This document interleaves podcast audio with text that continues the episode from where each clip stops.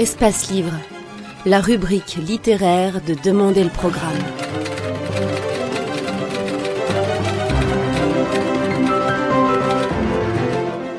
Espace Livre, les rencontres d'Edmond Morel.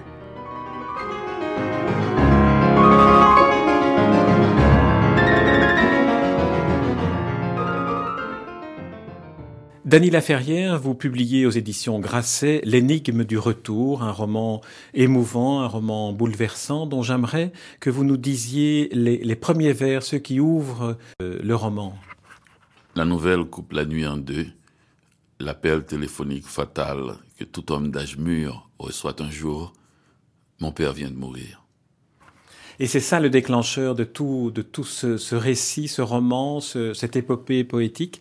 Vous dites ah, ensuite, la vie est sans destination dorénavant. Est-ce que la mort de votre père a, signifié cela?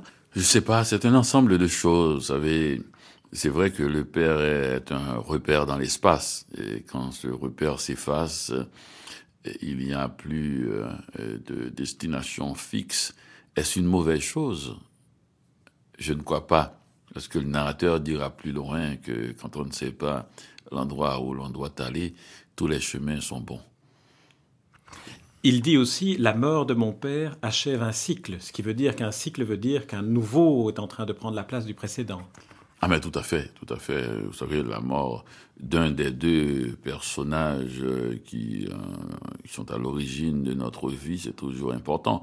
J'ai oublié si c'est Sénèque, mais il y a une phrase qui m'avait agité dans mon adolescence, et quand le poète grec raconte euh, la mort de sa mère. À un moment donné, j'ai senti derrière mon dos comme un grand vent froid il n'y avait plus personne entre moi et le néant. C'est cela un peu, cette chaleur que l'on sent derrière soi et où l'on peut partir partout dans le monde, tout en sachant qu'à un moment donné, il y a une petite femme quelque part à qui on peut téléphoner et parler comme si on était un enfant, puisqu'on a tous, tous deux vies, la vie que l'on mène et la vie que les gens qui nous connaissent depuis notre enfance savent de nous. Donc, euh, quand il n'y a plus un de ces repères-là, on se sent un peu comme si les pistes étaient complètement brouillées, et, tout s'ouvre aussi d'ailleurs sur de nouvelles pistes. La première énigme que j'aimerais essayer d'explorer avec vous est celle de la définition de ce livre, parce qu'il est indiqué que c'est un roman, il est écrit en vers, par moment, par moment en prose. C'est quoi ce livre selon vous, si vous deviez le définir, parce qu'il n'appartient à aucun genre? Vous avez défini tout à l'heure, la première fois qu'on a fait cette description pour moi, de façon euh, très jolie, une, épopée lyrique.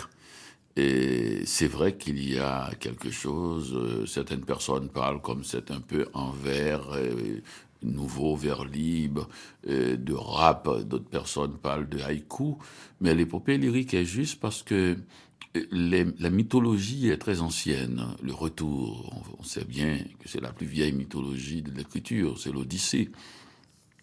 La, femme qui attend euh, à un endroit fixe et qui ne bouge pas, et qui, sur qui on a l'impression que toutes les douleurs se sont cristallisées, c'est Pénélope c'est Ulysse. Et, et, le fils qui rentre avec le cadavre du père sur le dos, même si c'est un cadavre symbolique, c'est Aîné qui, qui porte Anchise sur son dos et retourne au pays. Et le, le, le, le, celui qui arrive chez lui et qui n'arrive pas à entrer dans la maison où il habite et qui reste un peu en dehors afin de savoir comment arriver chez lui, c'est Ulysse encore qui ne rentrent pas directement chez Pénélope.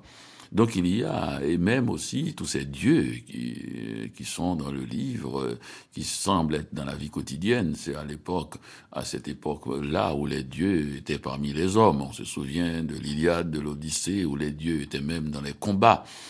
Donc ces dieux haïtiens au goût, Erzuli Freda et Zaka, Legba, et que les gens voient, et, cette manière aussi d'instruire les gens sans, sans pédagogie, c'est-à-dire des choses qu'il faut savoir si vous ne le savez pas, et c'est de votre faute. toute chose, un peu comme la Constitution. Vous êtes censé savoir la loi. Mais tout ça fait partie d'un monde euh, épique. Alors vous évoquez la, mythologie grecque, la mythologie occidentale. Or, vous êtes haïtien et euh, j'ai peut-être trouvé une réponse à cette définition-là. Euh, à un moment donné de, de, votre livre, vers la fin, vous dites qu'en Haïti existe la faculté de changer en chant toute douleur. Encore une fois, c'est Homère qui l'avait dit, si les dieux nous envoient des malheurs, c'est pour que nous puissions en faire des chants. Et un poète, un écrivain haïtien, un des grands essayistes, euh, Jean Price Mars, a, dit d'Haïti, c'est un peuple qui chante et qui danse, et qui pleure et qui rit. Et c'est vrai, on l'a vu. L'énigme haïtienne, pour moi, qui n'est pas l'énigme du livre, puisque l'énigme du livre, c'est une énigme, donc je ne peux pas la définir. L'énigme haïtienne, c'est de voir que dans des gens puissent vivre dans des conditions si sommaires, matériellement inconfortable et difficile, politiquement extrême, et puisse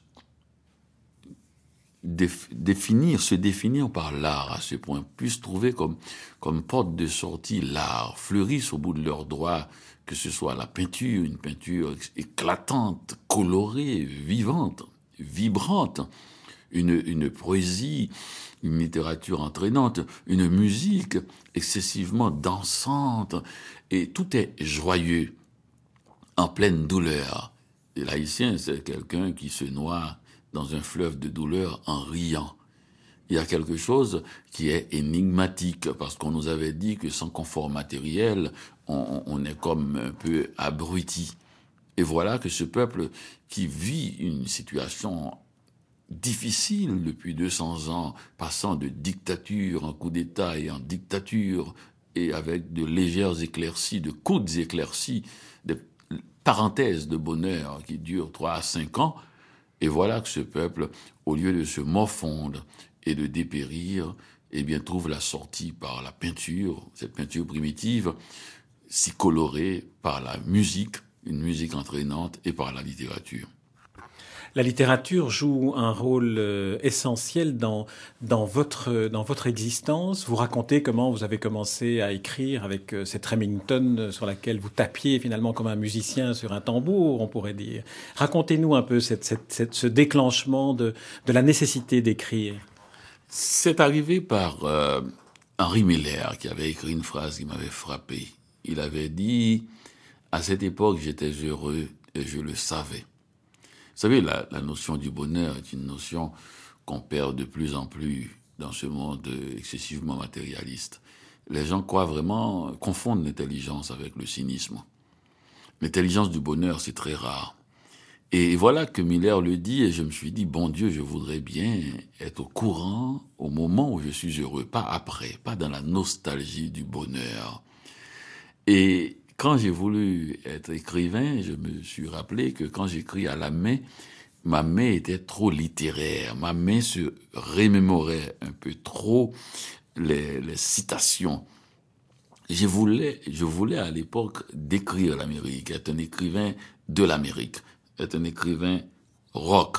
Et la machine à écrire, de par la musique qu'elle fait quand on tape à la machine, la distance qu'on a avec la page en glissant la feuille dans le tambour, et me semblait juste pour avoir la distance nécessaire et qu'il me fallait pour être le type d'écrivain presque glacial que je voulais être. Je voulais être une caméra, une caméra qui, panoramique et zoom, une caméra qui filme les événements et qui plus tard, au moment peut-être de l'écriture proprement dite, pourra trouver les secrets que recèlent un peu les petits détails qu'il venait de filmer. Dans ce livre-ci, vous avez choisi d'écrire pour l'essentiel en vers. Qu'est-ce que cette écriture-là, cette forme d'écriture-là apporte? Je n'aime pas beaucoup quand les gens disent qu'ils ont dévoré un livre. Je me suis toujours dit, j'aimerais écrire un livre qu'ils ne pourront pas dévorer, qu'il leur faudra lire avec l'esprit, s'arrêter. Cette lecture, qui, nous a été donné par les best-sellers américains où il fallait dévorer les livres, page turner ou tourner les pages, me semblait pas bien pour les livres sur les tables de chevet. Il m'a semblé qu'il fallait pas aller au bout du d'un seul trait quand on lit et qu'il faut s'arrêter, fermer le livre, y penser. Et qu'un livre doit déclencher chez le lecteur quelque chose de personnel. Parce que je crois que quand on lit, on est lu. Il y a, il y a des choses, on doit combler les espaces blancs. On doit faire sien le livre. Et que dévorer le livre, ou bien encore un livre qui, nous, qui provoque notre esprit et nous fait faire des commentaires à profusion, ce n'est pas la bonne façon de lire. Un livre doit nous faire rentrer en nous-mêmes, doit provoquer notre silence, arrêter notre esprit. J'ai voulu écrire pour que l'esprit de celui qui me lit s'arrête un moment, fasse silence. C'est très très difficile à arrêter notre esprit puisque nous sommes stimulés tellement par toutes sortes de choses qu'on se demande si cette petite machine va s'arrêter un moment. Vous vous souvenez de cette phrase du sphinx qui arrêta, qui devait arrêter l'homme? Le sphinx vous arrête avec sa question. J'ai voulu faire ça. Je pense que c'est beaucoup, beaucoup rêvé, c'est beaucoup d'ambition, peut-être beaucoup trop, trop, mais c'est ce que j'ai tenté de faire. Arrêter le lecteur, arrêter la, petite machine dans sa tête. Et pour vous, c'était le choix de, la, de la prosodie, euh, de la versification qui vous permettait de faire cela? C'est. Ça permet un changement. Vous savez, les gens oublient que la phrase qui va jusqu'au bout, les pages comme l'on connaît, c'est un concept comme un autre. On peut prendre d'autres concepts, des phrases qui ne vont pas jusqu'au bout de la page. On peut faire d'autres choses. Et je crois en alternant les, passages narratifs avec des passages plus en, en, forme de poésie libre, on pouvait déjà par les yeux, comme font beaucoup les Japonais d'ailleurs, qui aiment bien que l'esprit ne s'ennuie pas, on pouvait déjà intriguer l'esprit euh, du lecteur.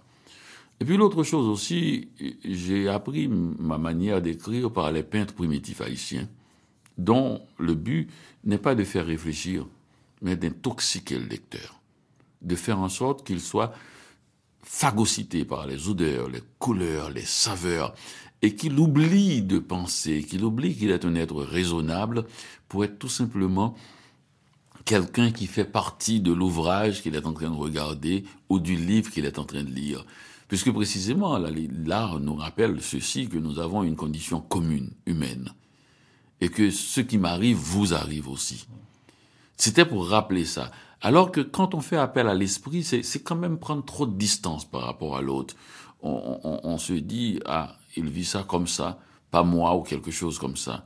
Et en intoxiquant le lecteur avec des odeurs, des couleurs et aussi une manière d'écrire particulière, il a le temps, j'ai l'impression, de plonger. C'est comme lui donner un espace pour rentrer à l'intérieur de l'univers proposé.